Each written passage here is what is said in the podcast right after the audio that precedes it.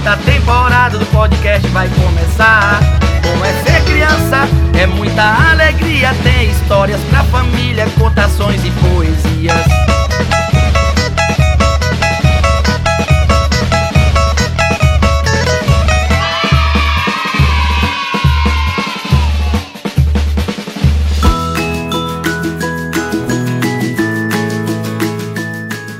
Oi, pessoal! Estamos de volta com mais um episódio do Bom é Ser Criança. Oi, galerinha! Como vocês estão? Espero que bem.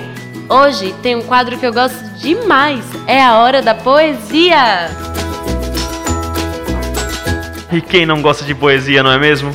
A poesia nos ajuda a entender o mundo, os sentimentos, nos divertir. E cada poesia fala sobre um assunto diferente, de um jeitinho especial. E hoje vamos conhecer mais uma poetisa brasileira. Você do outro lado, conhece a Roseana Murray? Ela é escritora de obras infanto-juvenis. Nasceu no Rio de Janeiro em 27 de 1950. E escreveu livros como Receitas de Olhar e Fardo de Carinho.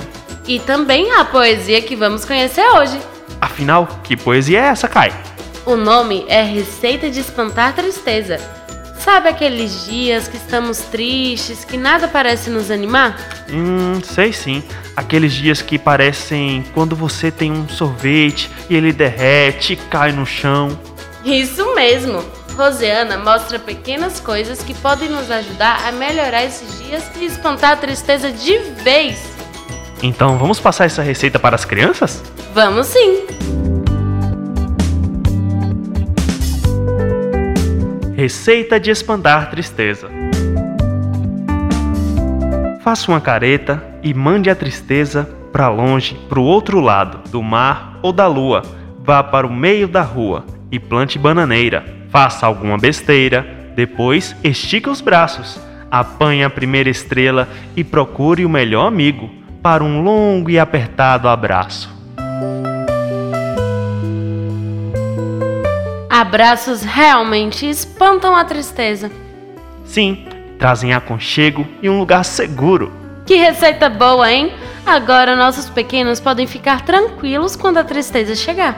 Por falar em tristeza, já estou ficando triste, pois o episódio de hoje está chegando ao fim.